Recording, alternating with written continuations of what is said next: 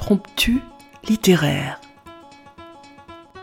Voici quelques pages écrites par Anne Brunswick sur les Juifs de Sibérie, poétesse et universitaire, dont nous avons choisi de vous donner le témoignage. Amis auditeurs, bonjour. Aujourd'hui, nous vous proposons la lecture à plusieurs voix. Les femmes en avaient payé le plus lourd tribut.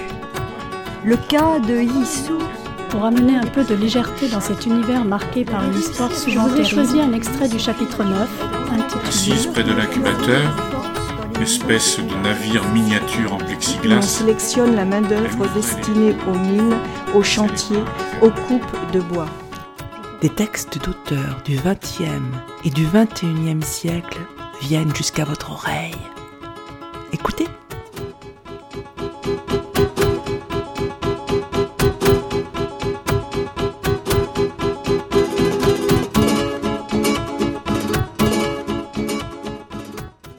Le médecin, l'humaniste et l'observateur qu'est le dramaturge Anton Tchekhov s'intéresse à l'île de Sakhaline. C'est un bagne où l'on a déporté, au mépris de toute humanité, des milliers de Russes. Cette île russe est située dans le nord-ouest de l'océan Pacifique, au large de la Sibérie. Si l'on voyage par le train, la distance totale parcourue depuis Moscou jusqu'à Louchno-Sakhalinsk sera de 9342 km, dont 8769 km par voie ferrée de Moscou à Vanino. Et c'est en mars 1890 que Tchekhov décide de ce voyage dans cette île bagne. Il prévoit un voyage de six mois, ininterrompu, qui sera un labeur physique et intellectuel. Que veut-il y faire? Un relevé journalistique et une étude sociologique basée sur des statistiques. Il en rapportera 10 000 fiches et beaucoup de documents de toutes sortes. Et il ajoute dans sa lettre du 23 décembre 1890 à son agent Souvorine Avant ce voyage, la sonate à Kreutzer était pour moi un événement. Maintenant, elle me fait rire. Soit ce voyage m'a mûri, soit il m'a rendu fou. Le diable seul le sait.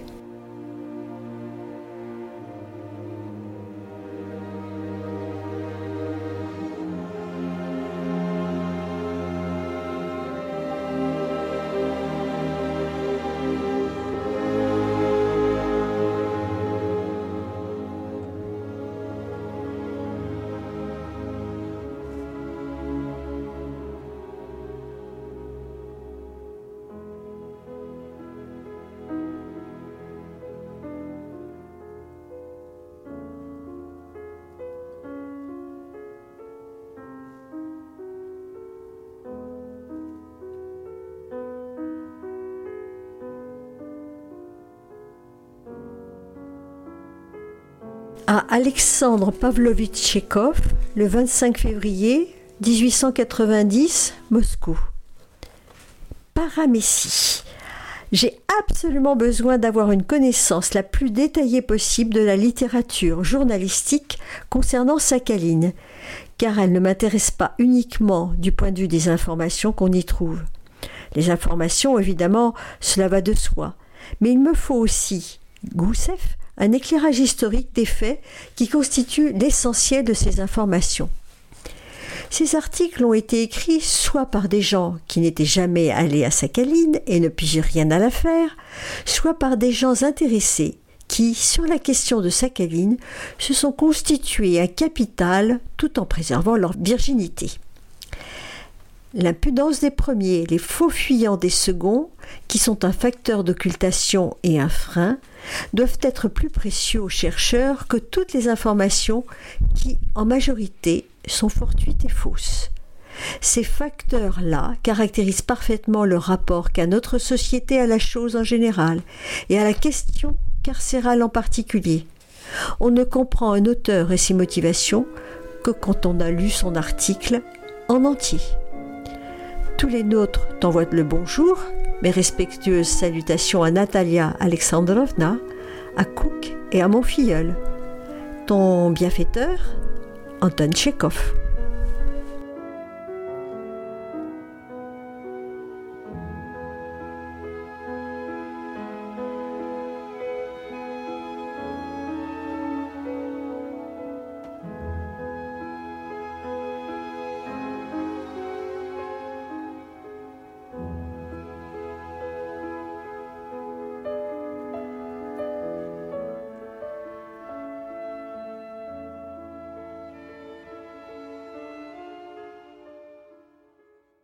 À Ivan Leontievitch Leontiev, le 16 mars 1890, Moscou.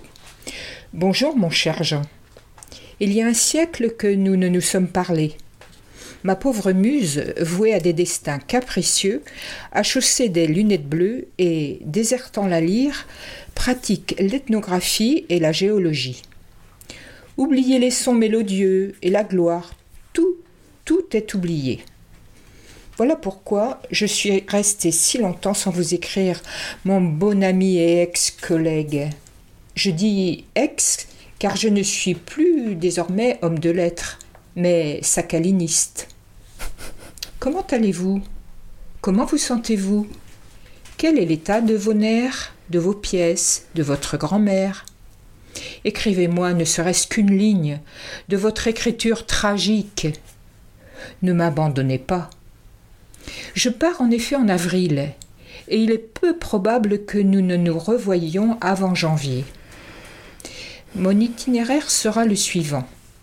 Nijni, Perm, Tiumen, Tomsk, Irkoutsk, Sterensk, Sretensk, descente de l'amour jusqu'à Nikolavsk, deux mois à Sakhaline, Nagasaki, Shanghai, Hanoï, Manille, Singapour, Madras, Colombo à Ceylan, Aden, Port Saïd. Constantinople, Odessa, Moscou, Pétersbourg, rue. Si à Sakhaline les ours et les bagnards ne me mangent pas, si je ne succombe pas dans un typhon au Japon ou de chaleur à Aden, je reviendrai en décembre et me reposerai sur mes lauriers en attendant mes vieux jours et en ne faisant strictement rien. Voulez-vous m'accompagner? Nous nous repéterons d'esturgeons sur l'amour et avalerons dans la baie de Castries des huîtres énormes, grasses, telles qu'on n'en a jamais vues en Europe. Nous achèterons à Sakhaline des peaux d'ours à 4 roubles la pièce pour nous faire faire des pelisses. Au Japon, nous attraperons la ch'touille japonaise, tandis qu'en Inde, nous écrirons chacun un récit exotique ou bien un vaudeville. Ah, les tropiques, ou bien le touriste malgré lui, ou un naturel de capitaine, ou l'albatros théâtral, etc. Allons-y. Écrivez-moi un peu. Portez-vous bien. Transmettez mes respectueuses salutations à votre hospitalière et cordiale épouse et recevez le bonjour sincère de toute ma famille. Votre Anton Tchekhov à Alexei Serguievitch Souvorin le 11 septembre 1890. Détroit de Tatari, à bord du bateau Baïkal. Bonjour, je vogue par le détroit de Tatari, du nord au sud de Sakhaline. Je vous écris sans savoir quand cette lettre vous parviendra. Je suis en bonne santé, bien que cerné par le choléra qui de tous côtés m'épie de ses yeux verts à Vladivostok, au Japon, à Shanghai, à Tchefu, à Suez, et, semble-t-il, même sur la Lune, partout le choléra, partout la quarantaine et la peur. Bref, c'est la catastrophe. Des Européens meurent Vladivostok. D'ailleurs, la femme d'un général est, est morte. J'aurais passé deux mois exactement dans le nord de Sakhaline. J'ai été reçu par l'administration locale avec une extrême amabilité bien que Galkin ne leur ait pas écrit un mot à mon sujet. Ni Galkin, ni la baronne Vicoulcol, ni les autres génies auxquels j'avais eu la stupidité de m'adresser pour obtenir de l'aide, ne m'ont été d'aucun secours. J'ai dû agir à mes risques et périls. Kononovitch, le général de Sakhaline, est quelqu'un de droit et d'assez cultivé. Nous nous sommes assez vite entendus et tout s'est bien passé. Je rapporte quelques documents auxquels vous verrez que dès mon arrivée, j'ai eu beau jus. J'ai pu voir tout. Donc la question maintenant est de savoir non pas ce que j'ai vu, mais comment je l'ai vu. Je ne sais ce que j'en tirerai, mais je n'ai pas peu fait. Il y aurait de quoi écrire trois thèses. Je me levais tous les matins à cinq heures, me couchais tard, et chaque journée se déroulait sous la pensée très menaçante de ce que je n'avais pas encore fait. Or, maintenant que j'en ai désormais fini avec le bagne, j'ai le sentiment d'avoir tout vu, mais de n'avoir pas pris note de ce qui était gros comme une montagne. À ce propos, j'ai eu la patience de recenser toute la population de Sakhaline. J'ai fait le tour de toutes les colonies, suis entré dans toutes les isbas, et j'ai parlé à chacun. J'ai utilisé pour ce recensement un système de fiches et j'ai déjà enregistré près de dix mille bagnards et colons. En d'autres termes, pas un seul bagnard ou pas un seul colon de Sakhaline qui n'ait parlé avec moi.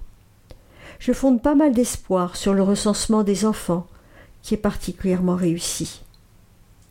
J'ai déjeuné chez les Landsberg et été reçu dans la cuisine de l'ex-baronne Hembruck.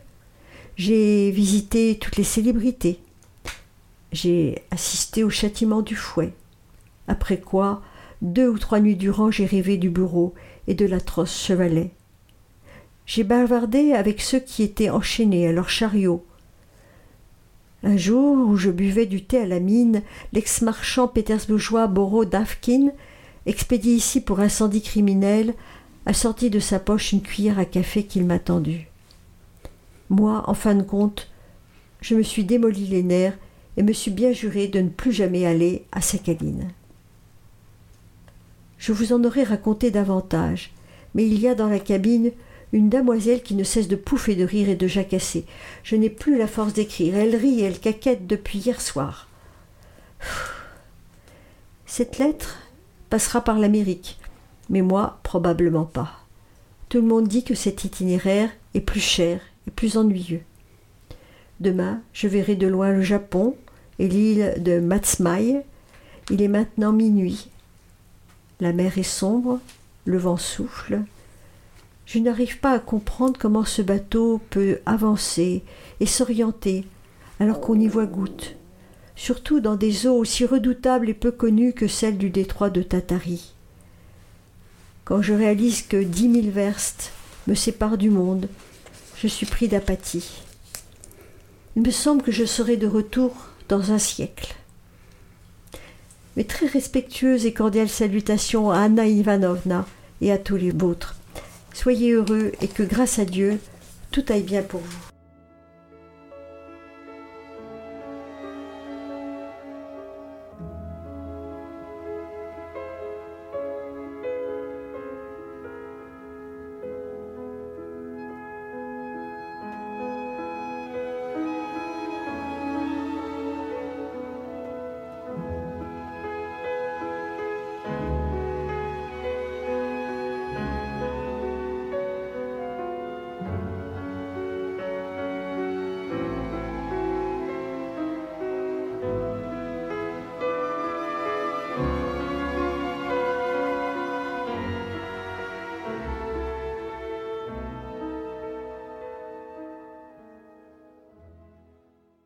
À Mikhail Pavlovitch Tchekhov le 16 octobre 1890, Vladivostok. Arrivée Moscou 10 décembre, vogue vers Singapour. À Maria Pavlovna Tchekhova, le 6 décembre 1890, Vorojba. Nous nous retrouvons demain. Venez tous me chercher. J'ai énormément de bagages. Préparez à dîner, Antoine.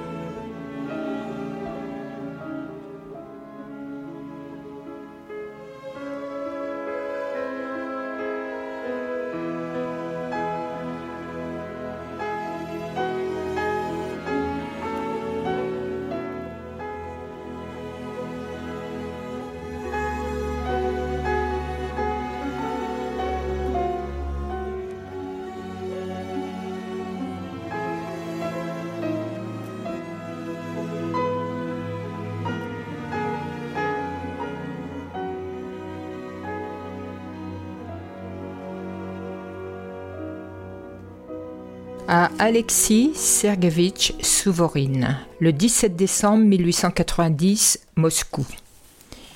Mon cher, je viens de vous télégraphier que vous auriez votre récit. J'en ai un qui convient, mais il est trop long et mince comme un scolopendre. Il faut le nettoyer un peu et le reprendre. Je vous l'enverrai sans faute, car je ne suis plus un paresseux désormais, je suis un travailleur. La figure de Pletchev, avec ses deux millions d'héritage, me paraît comique. Nous allons voir comment il va les remorquer, ces millions. Et pour en faire quoi, sacrebleu Pour fumer des cigares, dévorer cinquante gâteaux par jour et boire de l'eau de Seltz, il suffit de trois roubles par jour. J'ai rapporté avec moi environ dix mille fiches statistiques et beaucoup de documents de toutes sortes. J'aimerais maintenant être mariée à une fille efficace pour qu'elle m'aide à trier tout ce bric-à-brac. J'ai scrupule en effet à me décharger de ce travail sur ma sœur, car elle a déjà bien assez sans cela. Il me pousse un petit baudon et l'impuissance me guette. Après les tropiques, j'ai pris froid. Tout, fièvre vespérale et maux de tête. Grigorovitch n'a jamais été concierge au sable. C'est pourquoi il prie si peu le royaume des cieux. Il ment. J'ai l'impression que vivre éternellement serait aussi difficile que de ne jamais dormir de toute sa vie. Si au royaume des cieux les couchers de soleil sont aussi beaux que sur le golfe de Bengale, alors je peux vous assurer que le royaume des cieux est un truc très bien. Le général Konorovitch, à Sakhaline, m'avait raconté le contenu du récit de Bellamy. J'en ai lu une petite partie, alors que je passais la nuit quelque part dans le sud de l'île. Maintenant que je viendrai à Pétersbourg, je vais le lire en entier. Dites-moi, quand Leikin sera-t-il donc nommé conseiller d'État actuel? Cet esturgeant littéraire m'écrit j'ai perdu huit kilos cet été. Il me parle de dinde, de littérature et de choux. Le ton de ses lettres est étonnamment uni et tranquille. Quand je viendrai, je vous raconterai tout depuis le début.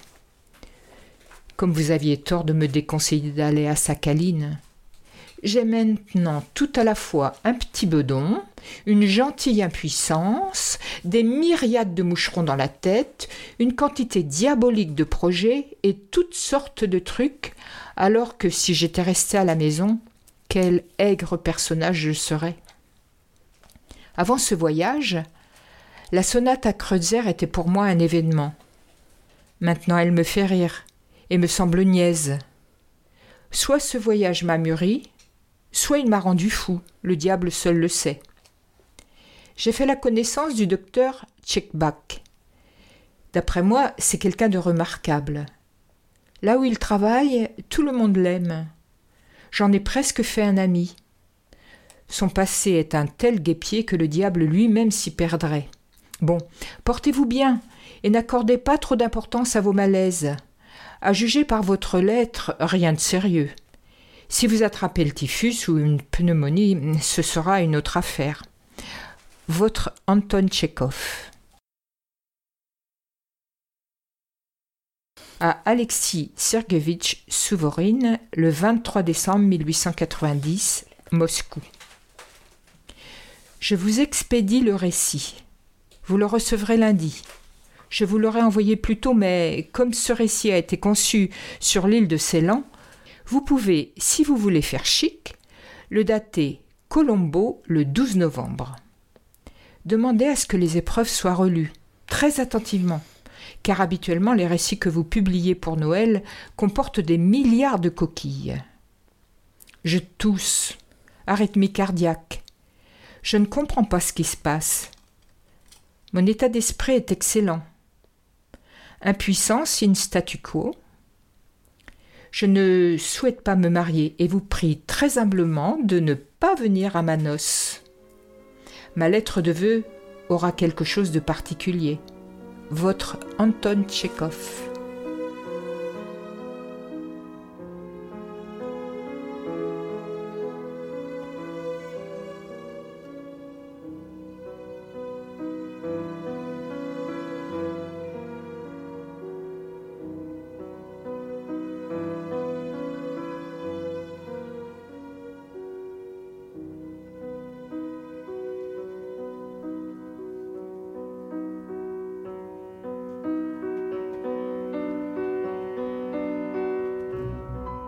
À Anatoly Fedorovitch Kony, le 26 janvier 1891, Saint-Pétersbourg. Cher monsieur Anatoly Fedorovitch, je ne me suis pas empressé de répondre à votre lettre, car je reste à Saint-Pétersbourg au moins jusqu'à samedi.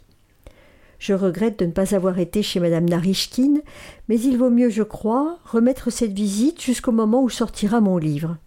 Je pourrai alors manipuler plus librement tous les documents dont je dispose.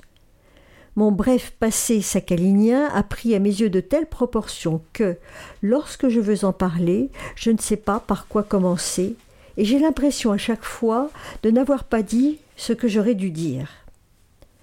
Je vais tâcher de vous décrire en détail la situation des enfants et des adolescents de Sakhaline.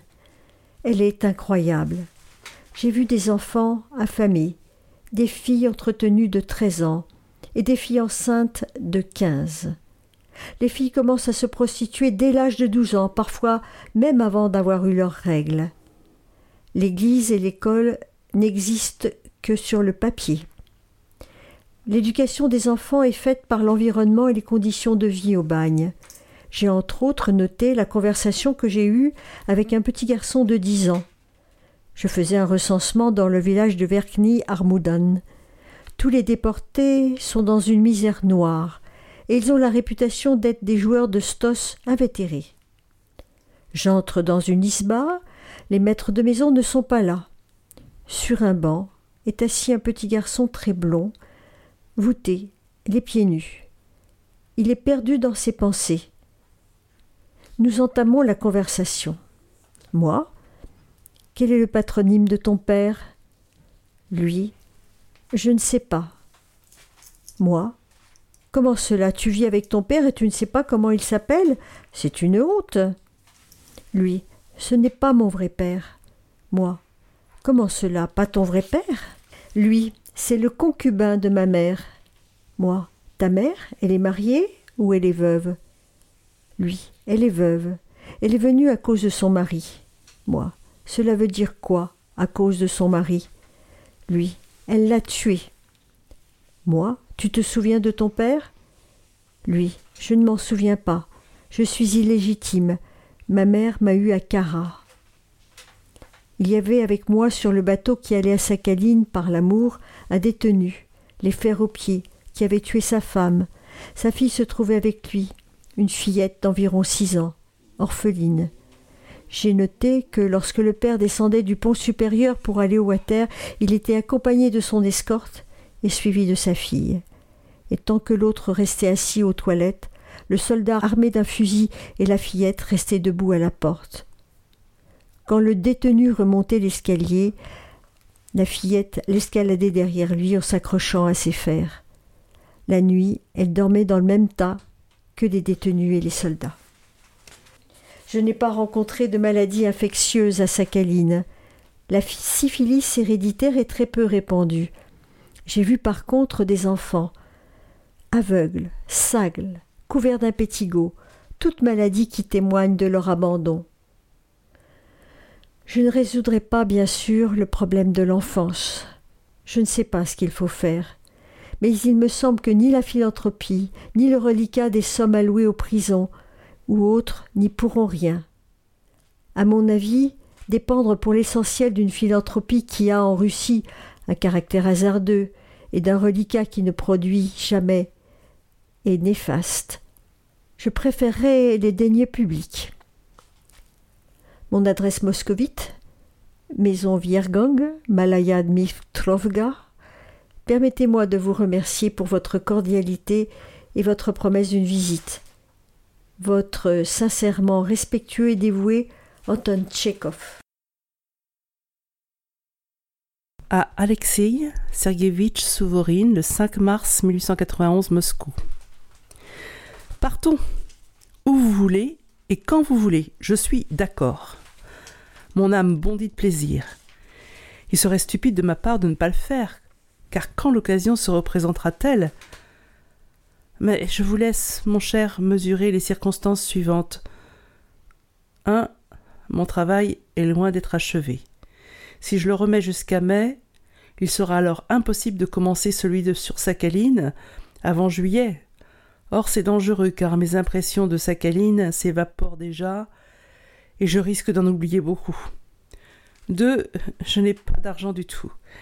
Si avant d'avoir achevé ce travail j'emprunte encore mille roubles pour ce voyage, puis au retour pour la vie de tous les jours, je serai pris dans un tel pétrin que le diable lui-même ne pourra m'en sortir en me tirant par les oreilles. Je n'en suis pas encore là, car je suis exercée à vivre plus modestement qu'une diaconesse. Mais si je fais ce voyage, tout volera en éclats. Je serai empêtré dans mes comptes et me sentirai pris dans les dettes impossibles à honorer. À la seule pensée d'être débiteur de deux mille roubles, je perds courage. Il y a encore bien d'autres éléments dans la conjoncture, mais tous de petite envergure comparés au travail et à l'argent. Ainsi, tâtez un peu de mes considérations. Mettez-vous un instant dans ma peau et tranchez. Ne serait-il pas mieux que je reste? Vous allez me dire que tout cela est sans importance. Mais abandonnez donc votre point de vue pour adopter le mien. J'attends une réponse des plus rapides. Ma nouvelle avance, mais je ne suis pas rendu bien loin. Je suis allé à la campagne, chez les Kislev. Les freux sont de retour. Votre Anton Tchekhov.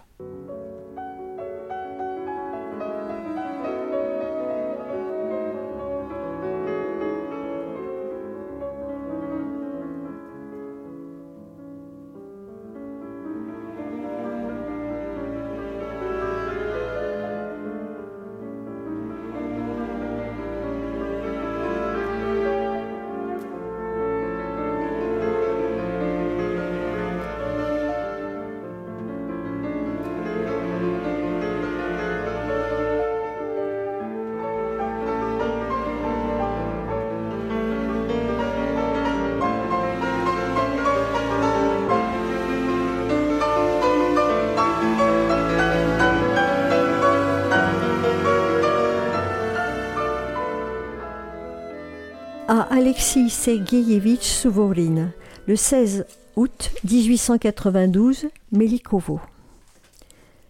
Vous pouvez me couper en morceaux. Je ne vous écrirai plus. Je vous ai écrit à Abadia, à Saint-Moritz. Je vous ai écrit au moins dix fois. Vous ne m'avez toujours pas envoyé une seule adresse exacte.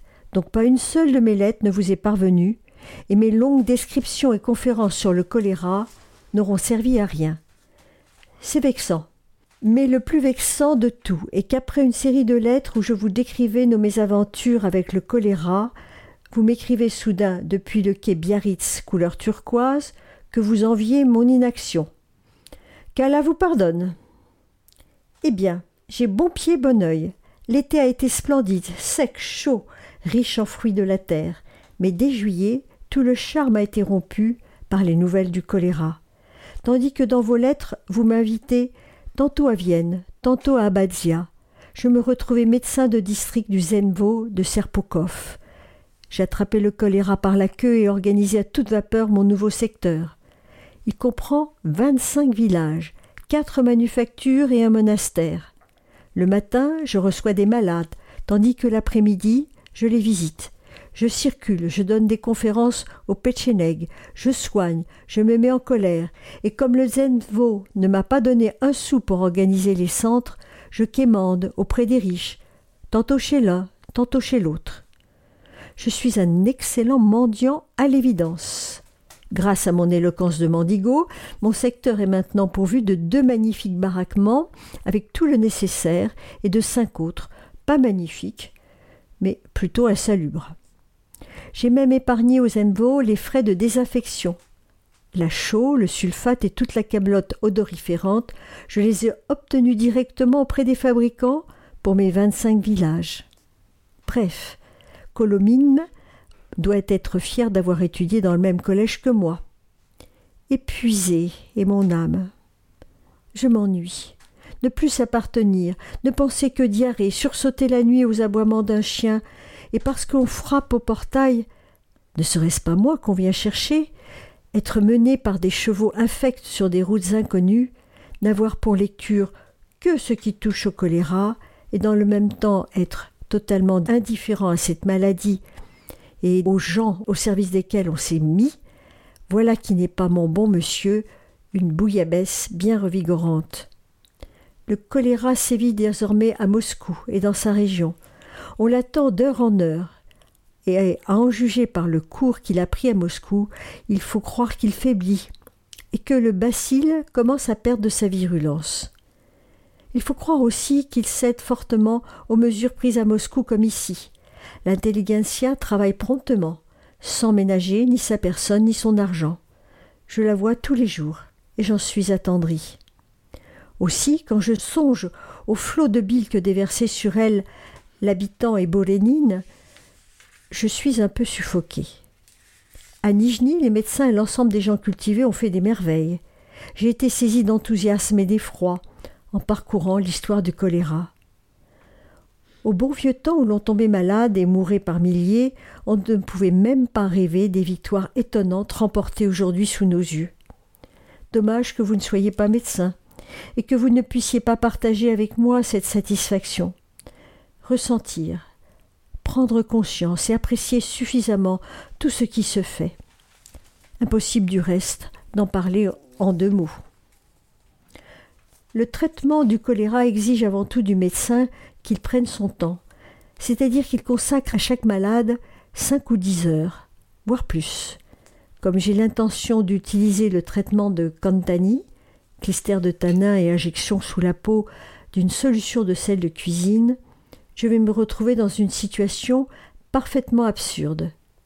Tandis que je m'activerai avec un patient, dix autres auront le temps d'attraper la maladie et de mourir.